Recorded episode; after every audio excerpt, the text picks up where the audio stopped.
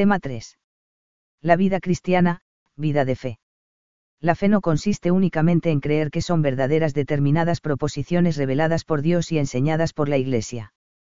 La fe implica necesariamente vivir de acuerdo con la verdad, y la verdad tiene un nombre, Cristo. Tener fe y vivir de fe significa identificarse con Cristo y seguir en el mundo la misión de Cristo. 1. Necesidad de la fe para la salvación. La fe es el inicio de la salvación, condición necesaria para la amistad con Dios. El que cree, aceptando el don de la fe, recibe un nuevo ser, que le hace hijo de Dios, a cuantos le recibieron les dio potestad de ser hijos de Dios, a los que creen en su nombre, y en 1,12 creer en Cristo Jesús y en aquel que lo envió para salvamos es necesario para obtener esa salvación, cf. Me 16,16, y en 3,36, 6,40 EA. Puesto que sin la fe, es imposible agradar a Dios, HB 11,6, y llegar a participar en la condición de sus hijos, nadie es justificado sin ella, y nadie, a no ser que haya perseverado en ella hasta el fin, MT 10,22, 24,13, obtendrá la vida eterna, Concilio Vaticano y, de dólar 3012, CF. Concilio de Cetrcto, DS 1532, CEC, N161. Cristo es el único mediador entre Dios y los hombres, el único camino de salvación, quien se hace presente en su cuerpo, que es la Iglesia, yo soy el camino, la verdad y la vida, nadie va al Padre si no es a través de mí, y en 14,6 el mismo Cristo declaró de modo explícito la necesidad de la fe y del bautismo para salvarse, ide al mundo entero y predicad el Evangelio a toda criatura. El que crea y sea bautizado se salvará, pero el que no crea se condenará, me 16,1516, cf. Y en 3,5. Con estas palabras confirma, al mismo tiempo, la necesidad de la Iglesia, en la que se entra por el bautismo. Por tanto, no podrían salvarse aquellos hombres que, conociendo que la Iglesia católica fue instituida por Dios a través de Jesucristo como necesaria, sin embargo, se negasen a entrar o a perseverar en ella, LG, N14. ¿Qué sucede entonces con quienes ignoran sin culpa el Evangelio? Quienes, ignorando sin culpa el Evangelio de Cristo y su Iglesia afirma LG, buscan, no obstante, a Dios con un corazón sincero y se esfuerzan, bajo el influjo de la gracia, en cumplir con obras su voluntad, conocida mediante el juicio de la conciencia, pueden conseguir la salvación eterna. N16. Afirmar la necesidad de la fe para salvarse es afirmar también que nadie se justifica por sus propias obras, nadie es fuente de su propia justicia. La salvación mediante la fe consiste en reconocer el primado del don de Dios, como bien resume San Pablo, en efecto, por gracia estáis salvados, mediante la fe. Y esto no viene de vosotros, es don de Dios, F2,8S, LF, N19. 2. Fe y vida. La fe es principio, inicio, de una vida nueva, la vida sobrenatural, la vida de los hijos de Dios, una vida de amistad con las tres personas divinas.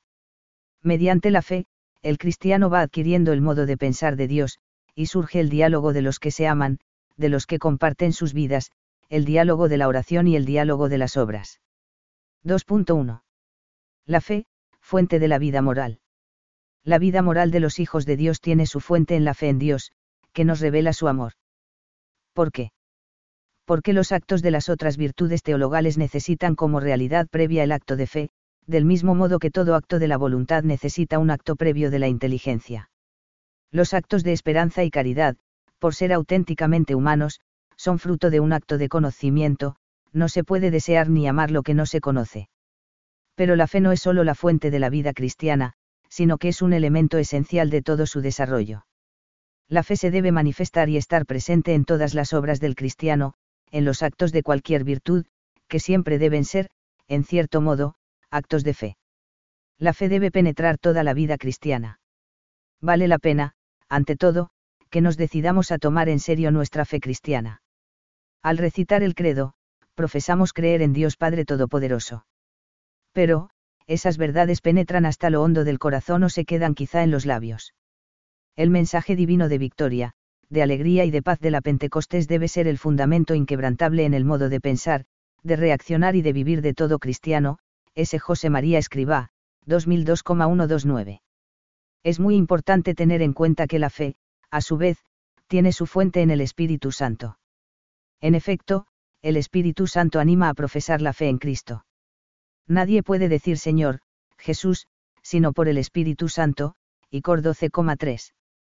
Y después del inicio de la fe, todo el desarrollo posterior, identificarse con Cristo y seguirlo, se realiza bajo la acción del Espíritu Santo. Por tanto, el Espíritu Santo es la fuente última de la vida moral del cristiano. 2.2. La ordenación de la fe a la caridad. Fe formada y fe informe.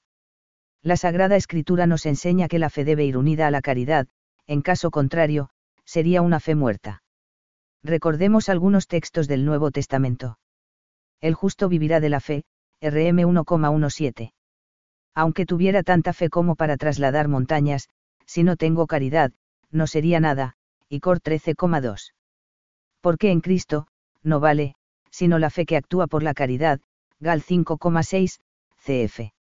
Y Cor 7,19. Así también la fe, si no va acompañada de obras, está realmente muerta, Esti 2,17. Quien dice que permanece en Dios debe caminar como Él caminó, LJN 2,6.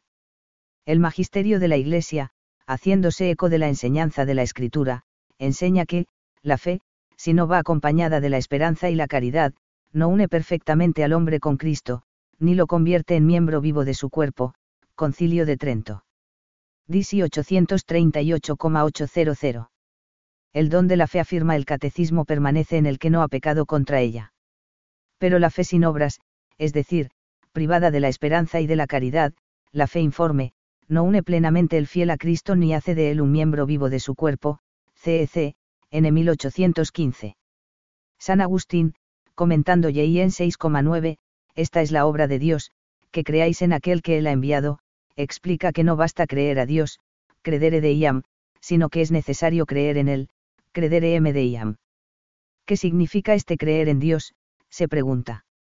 Y responde, amar con fe, creer con amor, caminar hacia Él por la fe, incorporarse a sus miembros. Esta es la fe que nos exige el Señor. No una fe cualquiera, sino la fe que obra por la caridad, Tiarin N 29,6. Santo Tomás, por su parte, afirma, la fe informe no es suficiente para salvarse, ni es fundamento de la vida cristiana, sino la sola fe formada que obra por la caridad, STH, 3, Q68, A4, A3 a no ser que peque directamente contra la fe, la persona que pierde la gracia y la caridad por el pecado mortal puede mantener la fe como mero conocimiento. Esta fe se llama fe informe o fe muerta, que no es una verdadera virtud. Solo la persona realmente unida a Dios por la caridad cree y espera en sentido propio. La persona que se encuentra en esa situación de fe informe o muerta debe saber que tienen el camino abierto hacia la contrición y el perdón, hacia la recuperación de la vida sobrenatural. Sería un error que abandonara la oración o la asistencia a misa, que dejara de hacer actos de fe y de esperanza. Porque esos actos son fruto de gracias actuales que el Señor le da para que llegue a la contrición y al sacramento de la penitencia. 2.3. La unidad de fe y vida moral. En la encíclica Veritatis Splendor, Juan Pablo XI afirma que la separación radical entre libertad y verdad, característica de nuestro tiempo, es consecuencia, manifestación y realización de otra dicotomía más grave y nociva, la que se produce entre fe y moral. Esta separación constituye una de las preocupaciones pastorales más agudas de la Iglesia en el presente proceso de secularismo, VS, N88. Ante esta situación, es necesario presentar el verdadero rostro de la fe cristiana, que no consiste solo en un conjunto de verdades que los cristianos tienen que ratificar con su mente. La fe cristiana es, sobre todo, un conocimiento de Cristo vivido personalmente, una memoria viva de sus mandamientos, una verdad que sea de hacer vida, VS, N88.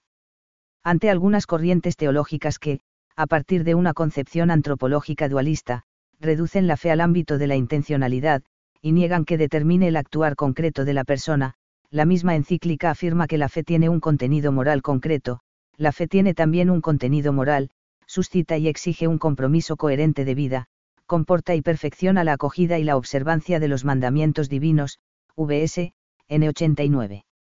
2.4. Fe y vida ordinaria del cristiano.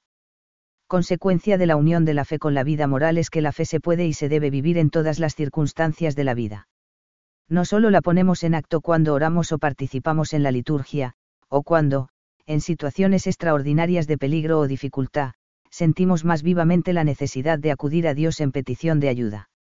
La fe nos capacita para ver la llamada de Dios a colaborar con Él en la gran obra de la redención, también cuando nos encontramos con nuestros deberes ordinarios, en el trabajo profesional, en la vida familiar y social, etc., con el descanso, con las alegrías y las penas de cada jornada. Dios espera la fe, la esperanza y el amor de sus hijos en todos los momentos de su vida. Todas las realidades humanas nobles son campo para vivir y crecer en la fe. Tanto si coméis, como si bebéis, o hacéis cualquier otra cosa, hacedlo todo para la gloria de Dios, y Cor 10,31. En todas se puede descubrir la voz de Dios, que nos invita a responder con amor a su amor.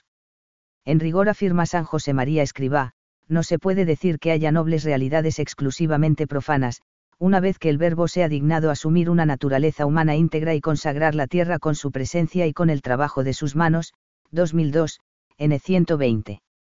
Cuando no se tiene en cuenta el valor santificador de las realidades terrenas, se tiende a dividir la vida en dos ámbitos sin conexión, uno sería el del trato con Dios, la vida de piedad, los sacramentos, etc., el otro, el de las relaciones con los demás y con el mundo, en el que la fe no tendría nada que decir.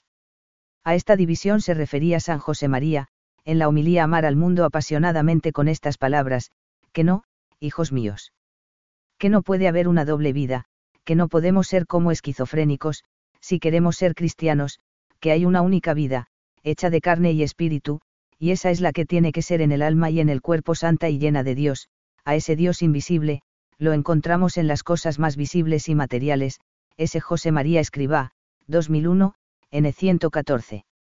Para la mayor parte de los cristianos, su lugar de encuentro con Dios es la vida ordinaria, es en medio de las cosas materiales de la tierra donde tienen que santificarse y, por tanto, donde deben vivir de fe, esperanza y caridad. Es preciso ver la existencia cristiana como compuesta de carne y espíritu. Cuando se presenta como algo solo espiritual o espiritualista, el cristiano termina encerrado en un mundo religioso separado de las realidades materiales, y renuncia a informar la sociedad con el espíritu de Cristo. El cristiano vive su fe en la vida ordinaria ejerciendo sus derechos y cumpliendo sus deberes, y, con su reflexión personal e iluminado por la fe, tomando las decisiones profesionales, familiares, políticas, etc., que le parezcan mejores delante de Dios. 3. El crecimiento en la fe. El primer mandamiento nos pide que alimentemos y guardemos con prudencia y vigilancia nuestra fe y que rechacemos todo lo que se opone a ella, CEC, N2088. La fe, como todas las virtudes, puede y debe crecer. Pero, como las demás virtudes sobrenaturales, no se adquiere ni crece por el propio esfuerzo, sino por don de Dios. La persona puede merecer ese aumento en determinadas condiciones, pero el aumento mismo solo Dios puede causarlo. Alimentar la fe quiere decir crecer en la fe mediante los sacramentos, la oración y las buenas obras que cooperan con la acción de Dios. Vivir de la fe, ser almas contemplativas, y para ello cuidar tiempos especiales para el diálogo íntimo con el Señor, y considerar sus obras y palabras. Vivir de acuerdo con la fe, de modo que las obras sean reflejo de la fe que se profesa. Adquirir una formación doctrinal adecuada a la realidad personal de cada uno, mediante el estudio, la lectura, Estudiamos a continuación algunos de estos aspectos. 4. Fe y oración. 4.1. Pedir al Señor que nos aumente la fe. Los apóstoles le dijeron al Señor, aumentanos la fe, le 17,5. En otro momento, el Evangelio habla de una emocionante oración pidiendo la fe, si algo puedes, compadécete de nosotros y ayúdanos. Y Jesús le dijo, si puedes. Todo es posible para el que cree. Enseguida el padre del niño exclamó, Creo, Señor, ayuda mi incredulidad. Me 92224. La fe es un don de Dios. Teníamos que agradecérsela, y pedirle su incremento con insistencia y audacia. Por otra parte, toda necesidad puede convertirse en objeto de petición a Dios, y toda petición a Dios supone poner en acto la fe. Pero esa fe debe ser audaz y confiada, Cristo, nos enseña esta audacia filial. Todo cuanto pidáis en la oración, creed que ya lo habéis recibido. Tal es la fuerza de la oración, todo es posible para quien cree, con una fe que no duda. Tanto como Jesús se entristece por la falta de fe de los de Nazaret y la poca fe de sus discípulos, así se admira ante la gran fe del centurión romano y de la cananea, CEC, N2636. 4.2. Hacer actos de fe. La fe crece junto con la gracia mediante los actos de fe, ya sean implícitos o explícitos, en razón del mérito, no tanto porque sean acciones nuestras, sino porque son cooperación con la acción divina. El hombre no tiene, por sí mismo, mérito ante Dios sino como consecuencia del libre designio divino de asociarlo a la obra de su gracia. El mérito pertenece a la gracia de Dios en primer lugar, y a la colaboración del hombre en segundo lugar. El mérito del hombre retoma a Dios, CEC, N2025. Y así, cuando estamos en gracia, podemos, merecer en favor nuestro y de los demás gracias útiles para nuestra santificación, para el crecimiento de la gracia y de la caridad, y para la obtención de la vida eterna, CEC, N2010. En especial, ayuda grandemente al fortalecimiento de nuestra fe realizar actos explícitos de fe, rezar alguno de los símbolos, hacer actos de fe sobre algún misterio de nuestra fe en el que nos tengamos que apoyar en un momento determinado, creo en Dios Padre, creo en la Iglesia, creo en la presencia de Cristo en la Eucaristía. 4.3. Fe y conciencia de la presencia amorosa de Dios. La vida de los hijos de Dios, en el ámbito específico de la virtud de la fe, tiene como un elemento central la oración. De alguna manera, la fe y la oración se identifican, ya que la fe es la respuesta a la llamada de Dios, a su revelación, y eso ya es oración. Es objeto de la fe, en particular, que Dios está presente en todas las cosas, que la Trinidad habita en el alma en gracia, que Jesucristo está en la Eucaristía, etc. En la medida en que nuestra fe es viva, no solo sabemos estas verdades, sino que nos hacemos conscientes de ellas en todo instante y actuamos de acuerdo con esa conciencia. Aquí se apoya, por tanto, toda la práctica espiritual de la presencia de Dios. La conciencia de que estamos en presencia de Dios, apoyada siempre en la fe, es más explícita en los momentos dedicados exclusivamente a la oración.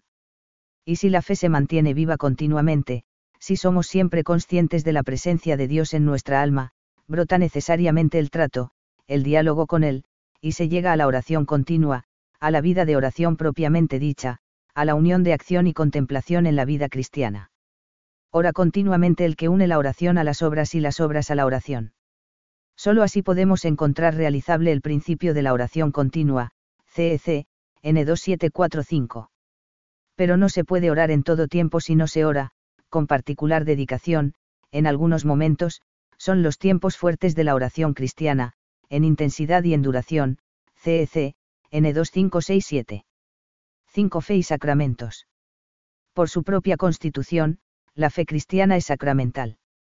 Esto significa, entre otras cosas, que la fe se alimenta, crece, se robustece y se manifiesta en los sacramentos.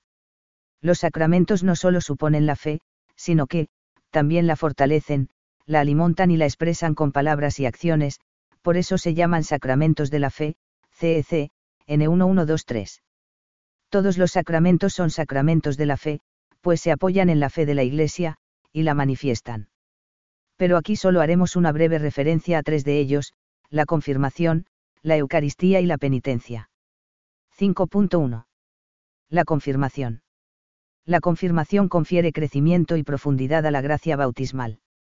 Nos introduce más profundamente en la filiación divina que nos hace decir Abba, Padre. Nos une más firmemente a Cristo. Aumenta en nosotros los dones del Espíritu Santo.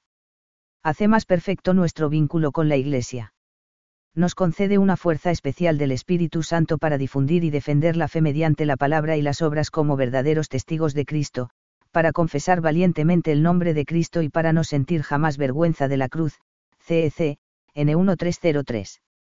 Es muy importante convencerse de la necesidad que todos tenemos del sacramento de la confirmación, en el cual Dios mismo nos confirma en la fe, nos une más íntimamente a la Iglesia y nos fortalece, para que así podamos comprometernos mucho más, como testigos de Cristo, a extender y defender la fe con obras y palabras, cf. LGNL. 5.2. La Eucaristía. Este es el misterio de nuestra fe, proclama el sacerdote después de las palabras de la consagración. La Eucaristía es el misterio de la fe por excelencia y, el compendio y la suma de nuestra fe, CEC, N1327. La fe de la Iglesia afirma Benedicto XVI en la exhortación apostólica Sacramentum Caritatis es esencialmente fe eucarística y se alimenta de modo particular en la mesa de la Eucaristía, N6. Por eso, la Eucaristía es la fuente, el centro y el culmen de la vida de la Iglesia y de la vida cristiana de cada uno de sus miembros, cf.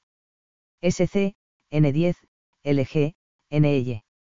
Ahí participar en la Eucaristía escuchando la palabra, confesando nuestra fe, entregando nuestra vida por Cristo, con Él y en Él, para la gloria del Padre, en la unidad del Espíritu Santo, y recibiendo el cuerpo de Cristo, ponemos en acto nuestra fe.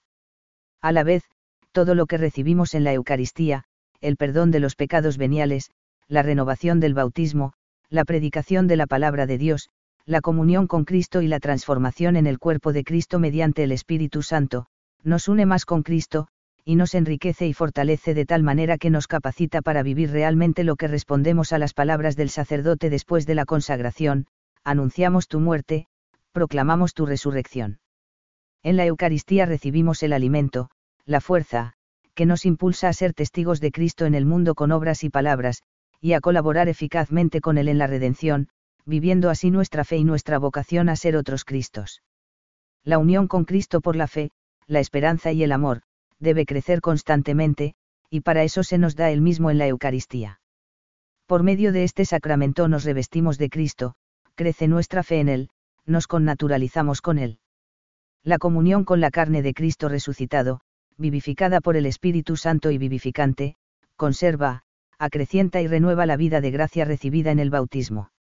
Este crecimiento de la vida cristiana necesita ser alimentado por la comunión eucarística, pan de nuestra peregrinación, hasta el momento de la muerte, cuando nos sea dada como viático, CEC, N11392.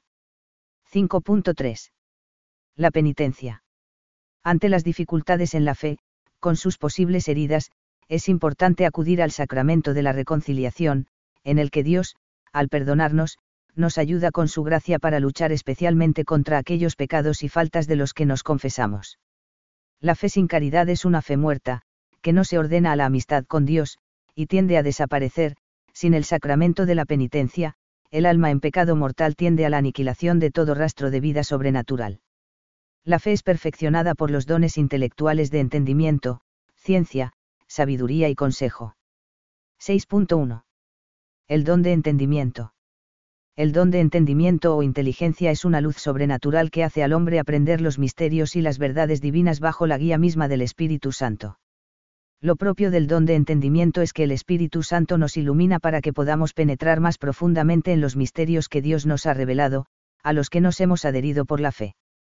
Creemos, por ejemplo, que somos hijos de Dios, pero el Espíritu Santo, con su don de entendimiento, hace que penetremos profunda e intuitivamente, de modo sobrenatural, en esa verdad y en sus implicaciones prácticas. La fe, perfeccionada por el don de entendimiento, llega a alcanzar una vivísima intensidad y una certeza inquebrantable de las verdades reveladas. Los misterios permanecen siempre, pero el don de entendimiento puede iluminarlos con una maravillosa claridad. Santo Tomás llega a afirmar que, en esta misma vida, purificado el ojo del espíritu por el don de entendimiento, puede verse a Dios en cierto modo, y 2, Q69, a 2, a 3. Gracias al don de entendimiento, la persona puede ver la vida, los sucesos y acontecimientos personales y ajenos, con, la mente de Cristo, y Cor 2,16. 6.2. El don de ciencia. El don de ciencia nos ayuda a entender, juzgar y valorar las cosas creadas en cuanto obras de Dios y en su relación al fin sobrenatural del hombre. Por el don de ciencia, podemos captar con más claridad la relación que hay entre las realidades humanas y los planes de Dios, advertimos de modo inmediato el sentido último que tienen los acontecimientos y las cosas del mundo, y miramos las obras de Dios con la mirada de quien es su Hijo. Gracias al don de ciencia, contemplamos el mundo con una mirada nueva que sabe captar en cada criatura la omnipotencia, la belleza, la verdad y la bondad de Dios. Seis feidones del Espíritu Santo. Ante la creación, el que se sabe hijo de Dios se siente en la casa de su Padre y de sus hermanos. Todos los bienes que Dios ha creado son para él, y Él es para Cristo. No es un extraño ante las riquezas creadas, ni las trata como si fueran ajeñas.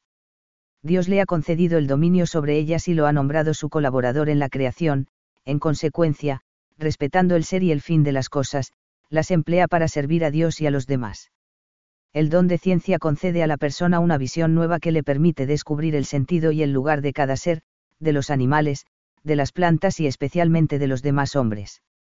Por este don, se nos da a conocer el verdadero valor de los seres creados en relación con Dios, para no estimar a las criaturas más de lo que valen y no poner en ellas, sino en Dios, el fin de nuestra vida, cf.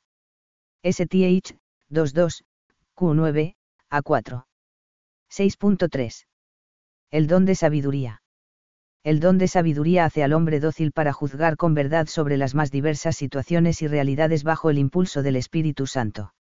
El sentido primordial del don de sabiduría es la contemplación amorosa de Dios.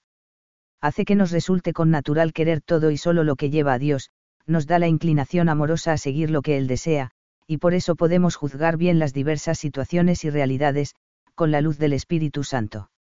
Es la sabiduría que Dios revela a los pequeños, cf. MT 11,25.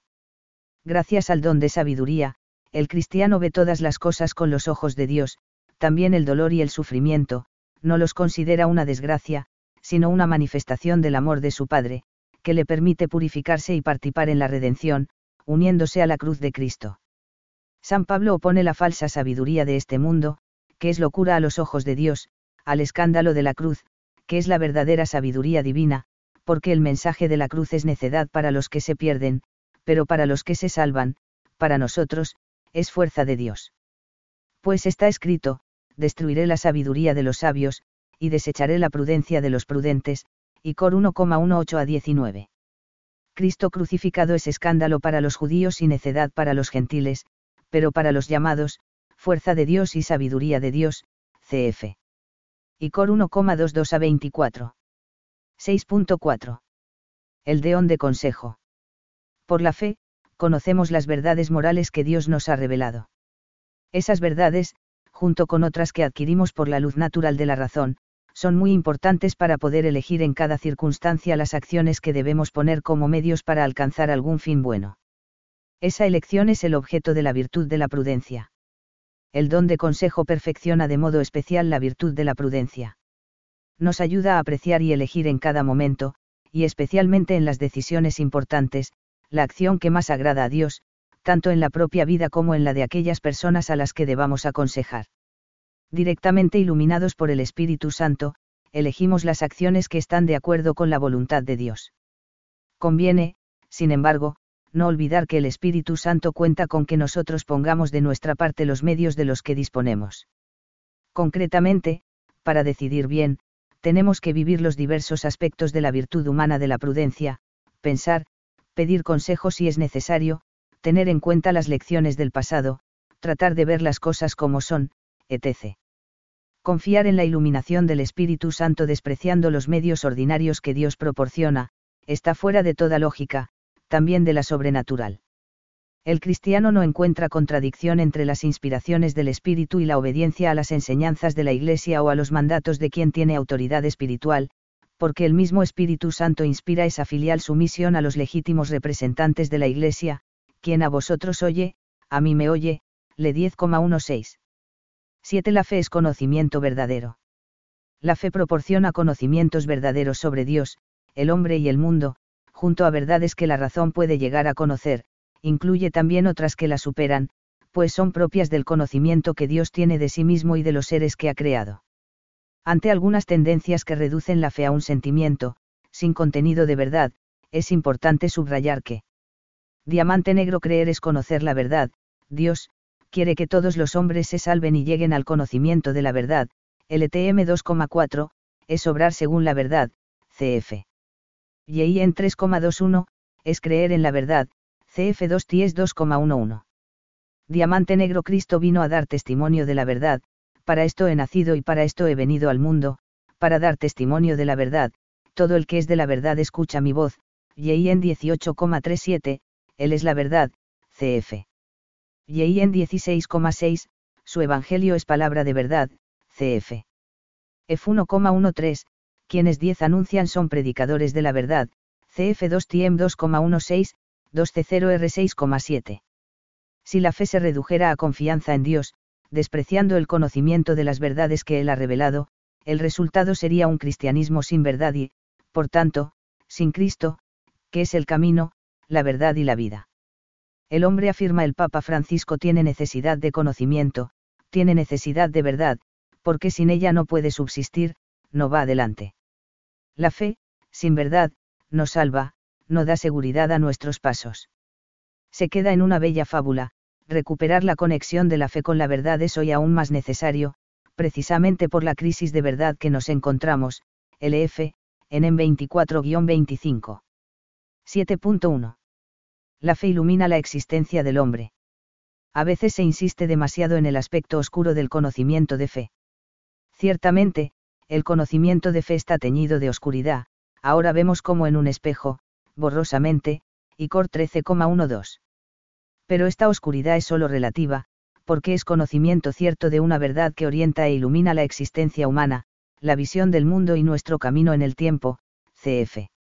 LF, N4, conocimiento que se funda en la autoridad de Dios, que no puede engañarse ni engañarnos. Yo soy la luz que ha venido al mundo para que todo el que crea en mí no permanezca en tinieblas, en 12,46. La fe en Jesús ilumina la vida de todo hombre, el verdadero sentido de su existencia. Quien cree ve, ve en una luz que ilumina todo el trayecto del camino, porque llega a nosotros desde Cristo resucitado, estrella de la mañana que no conoce ocaso, LF, NL. Ya hemos mencionado en el tema 2 la llamada del Papa Francisco en la encíclica Lumen Fute a recuperar con urgencia el carácter luminoso propio de la fe, en un mundo en el que, una vez constatada la incapacidad de la razón para iluminar el futuro, el hombre ha renunciado a la búsqueda de, una luz grande, de una verdad grande, y se ve sumido en una oscuridad en la que es imposible distinguir el bien del mal, cf. LF, N3. ¿Cómo ilumina la fe nuestra existencia? En la fe, Dios nos revela su amor, nos transforma en sus hijos y nos da nuevos ojos para ver la realidad, los ojos mismos de Jesús. Por eso ya los primeros cristianos consideraban la fe como una madre, nos da a luz, engendra en nosotros la vida divina, y nos da una visión luminosa de la existencia, cf. LF, N5. Importa señalar que la fe no nos da una visión de la existencia entre otras, sino la visión que tiene Dios mismo, nos descubre su amor por nosotros, su llamada a la amistad con Él, su voluntad de hacemos hijos en el Hijo, su plan de salvación. Y para que podamos ver y amar en todo momento qué es lo bueno, lo que le agrada, lo que nos lleva a la salvación y a la felicidad, nos da no solo unas enseñanzas exteriores, sino sus propios ojos y su propio corazón. 7.2. La sabiduría sobrenatural. Recordemos brevemente que existe una virtud humana que es la sabiduría racional, un hábito de la razón que, a partir de las primeras verdades de lo real y del conocimiento del universo visible, se eleva al conocimiento de Dios como Creador, causa última de todas las cosas, y al conocimiento de las cosas en relación con Dios. El conocimiento de fe, perfeccionado por los dones del Espíritu Santo, y especialmente por el don de sabiduría, nos proporciona una sabiduría muy superior a la que podemos alcanzar con nuestra razón, la sabiduría sobrenatural. La sabiduría sobrenatural es una participación de la visión de Dios y, precisamente por ello, guía al hombre en su camino terreno, es una luz que le enseña a pensar y actuar en todo momento como hijo de Dios. Mediante la fe, el cristiano va adquiriendo el modo de pensar de Dios, la mente de Cristo, y Cor 2,16, los mismos sentimientos de Cristo Jesús, CF. FLP 2,5. Ve las personas, las cosas, la historia, los acontecimientos, desde una perspectiva nueva que Dios le da. La fe ilumina el sentido de toda la vida del hombre y especialmente de aquellas circunstancias y situaciones que resultan incomprensibles para la razón, como el dolor y la muerte. Por Cristo y en Cristo se ilumina el enigma del dolor y de la muerte, que fuera de su Evangelio nos abruma. Cristo resucitó, destruyendo la muerte con su muerte, y nos dio la vida, para que, hijos en el Hijo, clamemos en el Espíritu, Abba, Drey. GS, N22. Nos encontramos así con que la fe nos hace más plenamente humanos, con una mayor capacidad de juzgar las cosas humanas y los medios adecuados para servir a los demás. Conocemos aquellas verdades que dan razón de la verdadera realidad del hombre. Diamante negro, la fe todo lo ilumina con nueva luz y manifiesta el plan divino sobre la entera vocación del hombre. Por ello orienta la mente hacia soluciones pienamente humanas, GS, NL. Diamante negro, en realidad, el misterio del hombre solo se esclarece en el misterio del Verbo encarnado. Porque Adán, el primer hombre, era figura del que había de venir, es decir, Cristo nuestro Señor, Cristo, el nuevo Adán, en la misma revelación del misterio del Padre y de su amor, manifiesta plenamente el hombre al propio hombre y le descubre la sublimidad de su vocación.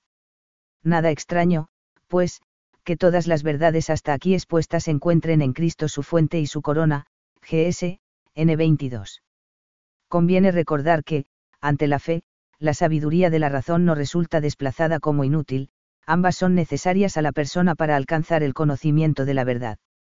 Por muy importante que sea el saber que se adquiere por la fe, por mucho que supere a la sabiduría racional, no hace de ésta un saber superfluo. Sería como decir que cuanto más grande es un edificio, más inservibles son sus cimientos. La sabiduría racional es, en efecto, la base racional del saber sobrenatural. 8. La formación en la fe. 8.1. Importancia de la formación en la fe.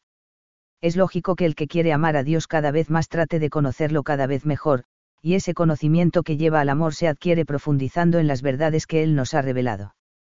Es inherente a la fe que el creyente desee conocer mejor a aquel en quien ha puesto su fe, y comprender mejor lo que le ha sido revelado, un conocimiento más penetrante suscitará a su vez una fe mayor, cada vez más encendida de amor, CEC, N 158. Además, el deseo de conocer cada vez mejor la fe forma parte de la fe viva, de la fe a la que acompañan las obras, no cesamos de rezar y pedir por vosotros, para que alcancéis un pleno conocimiento de su voluntad con toda sabiduría e entendimiento espiritual, dando como fruto toda clase de obras buenas y creciendo en el conocimiento de Dios, col 1,9 a 10. Por último, el deber de difundir el Evangelio a todos los hombres de todas las culturas, exige la oportuna formación en la fe y en el modo de expresarla como fruto del deseo de profundizar cada vez más en las verdades de fe a fin de conocer más a Dios y amarlo más, nace y se desarrolla la ciencia teológica o teología. 8.2. La Iglesia, madre y educadora de la fe, formación en la fe y unión con el magisterio. Como mi Padre me envió, así os envío yo a vosotros, en 20,21, CF 17,18. Quien a vosotros oye, a mí me oye, quien a vosotros desprecia, a mí me desprecia, le 10,16. Cristo nuestro Señor afirma León XIII instituyó en su iglesia un magisterio vivo, auténtico y perenne, al que dotó de potestad, adornó con el carisma de la verdad y confirmó con sus milagros, y quiso que su doctrina fuera recibida como la suya propia y mandó gravemente que así fuera, satis cognitum, ASS 28, 1896, 721.